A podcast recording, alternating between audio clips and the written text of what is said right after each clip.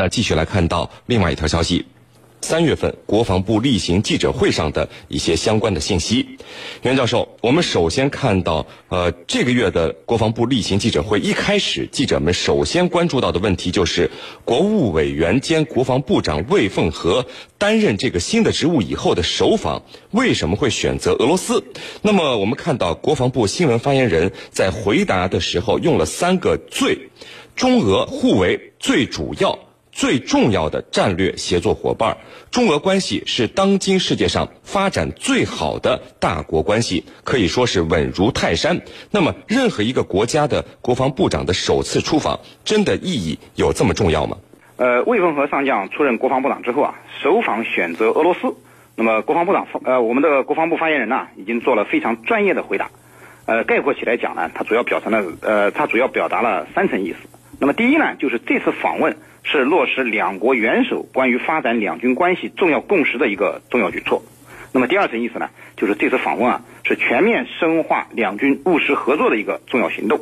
那么第三呢，就是这次访问充分体现了中俄两国两军之间的全面战略协作伙伴关系。用您刚才引用的三个最，其实呃是比较贴切的。那么作为一个国家，尤其是大国，那么新上任的国防部长首访选择哪一个国家，的确是一件非常重要的事情。其象征意义和现实意义都是非常巨大的，特别是由于国防部长访问，那么涉及到两国深度的军事合作，是一个非常敏感的政治事件。因此啊，各国的新任国防部长，那么在选择他的首访对象国的时候呢，往往是慎之又慎的。通常呢，呃，主要会考虑以下两个方面的因素。首先呢，就是国家的战略需求。那么，国防部长首访的对象国啊，其实有很大程度上有示好的成分在里面。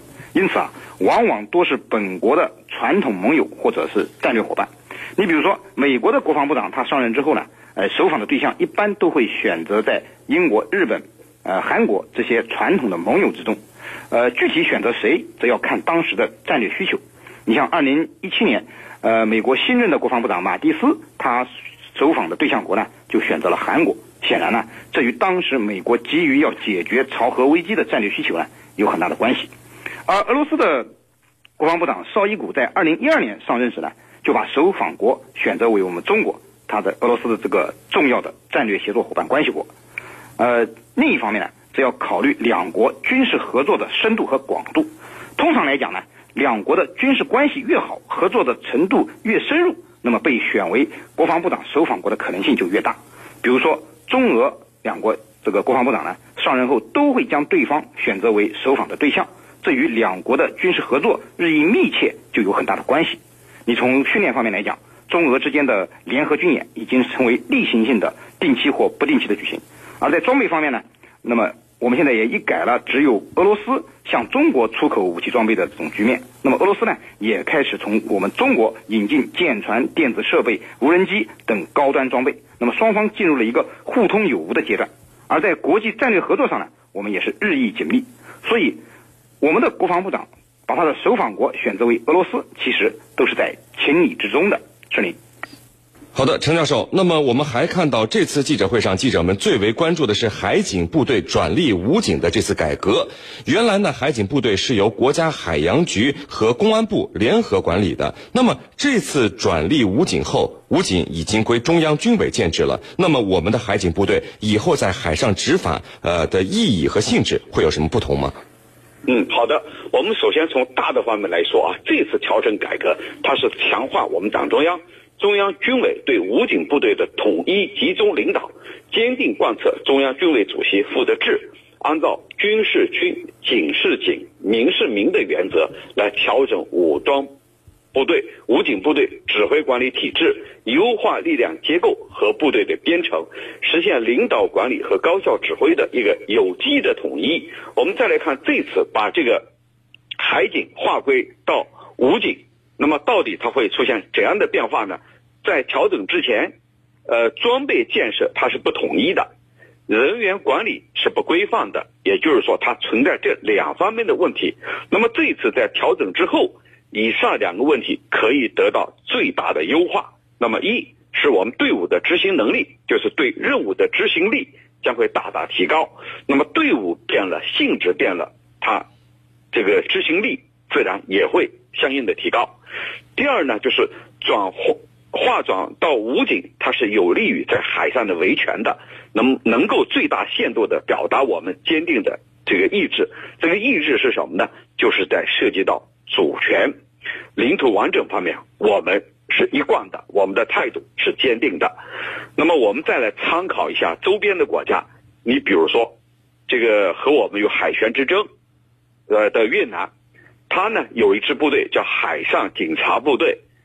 咱们听了这个海上警察部队，不要以为它是这个民事执法的，不是，它实际上是现役的，它是划归越南国防部统一领导管理。那么很显然，周边国家是这样做的，为的是什么？为的就是海上的执法维权的力度要加大。那么我们现在把海警划归到武警，也就是说，为了提升我们的海上执法的力度。来维护我们国家的主权。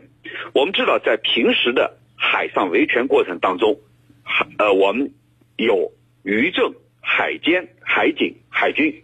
那么这里头主要的是民事部分，就是说海警、渔政，所有的问题先通过民事来解决，民事解决不了，最后才有可能出动军方的力量。那么这一次我们把。海警变成武警来管辖，而武警呢又同属于中央军委来管辖，那么我觉得就是把海上维权维稳的力度给它提升了，那么把它的权限也扩大了，对任务的执行力也大大提升了。我觉得就是为了贯彻我中央军委提出的，呃，军是军，民是民，警是警这一个总体的原则，把它的任务职能进一步细化，绝对不像以前那样的管理不规范。设备不统一，装备不统一。主持人，好的，那这个袁教授，我们看到就是中美两军关系也是这次记者会上的一个主要话题啊。因为美国海军加紧了在我国南海搞所谓的航行自由行动，所以呢，大家对于两军的关系提出了问题。呃，新闻发言人的回复中用了这么一句诗词。望远能知风浪小，凌空始觉海波平。感觉呢，对现在中美两军关系目前的状况显得很淡定。那么您怎么看呢？好的，那么中美两国的关系啊，是世界上最重要的外交关系。同理，中美两军之间的关系也是世界上最重要的外交关系。呃，发展健康稳定的中美关系，增强两军之间的军事交流程度，那么提高我们的军事互信程度呢？那么。呃，减少误判，避免冲突，也是我们一直努力的方向。呃，我们国防部发言人任国强引用的这句古诗啊，呃，望远能知风浪小，凌空尺觉海波平，的确也显示了我们中国军队对于两军关系发展的这种淡定和从容。应该说，我们站位是非常高的。我们在发展中美两军关系的时候呢，基本的着眼点主要有三个。第一呢，是要有利于维护世界和平和地区稳定，这是一个大局。因此，我们在对待美国军队的一些挑衅性行为的时候呢，往往保持的是十分克制的。那么，基本上都是动之以情，晓之以理。那么，比如美国在南海搞的，呃，这个以航行自由之名行横行自由之实的这个军事行动啊，这个，呃，我们往往呢，也只是出动一艘零五四 A 护卫舰去驱逐它的啊比我们大得多的阿利伯克级驱逐舰。那么，这种以小驱大的做法，本身就显示了我们要维护南海和平的这个真诚的。呃，表现啊，是是我们维护南海和平的一个诚意所在。那么，第二呢，就是要这个要坚决维护我们的国家主权安全和发展利益。那么，虽然我们为了大局对美军的无理行为做出了不少忍让，但是有一条底线是不能突破的，就是我们的国家主权安全、我们的发展利益。那么，一旦涉及到这一敏感问题的时候呢，我们就要和美军做坚决的斗争。那么，比如说。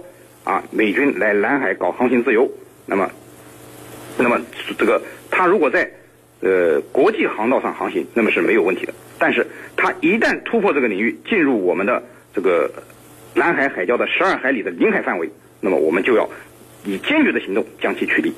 那么第三呢，就是要加强交流合作，提升军事互信。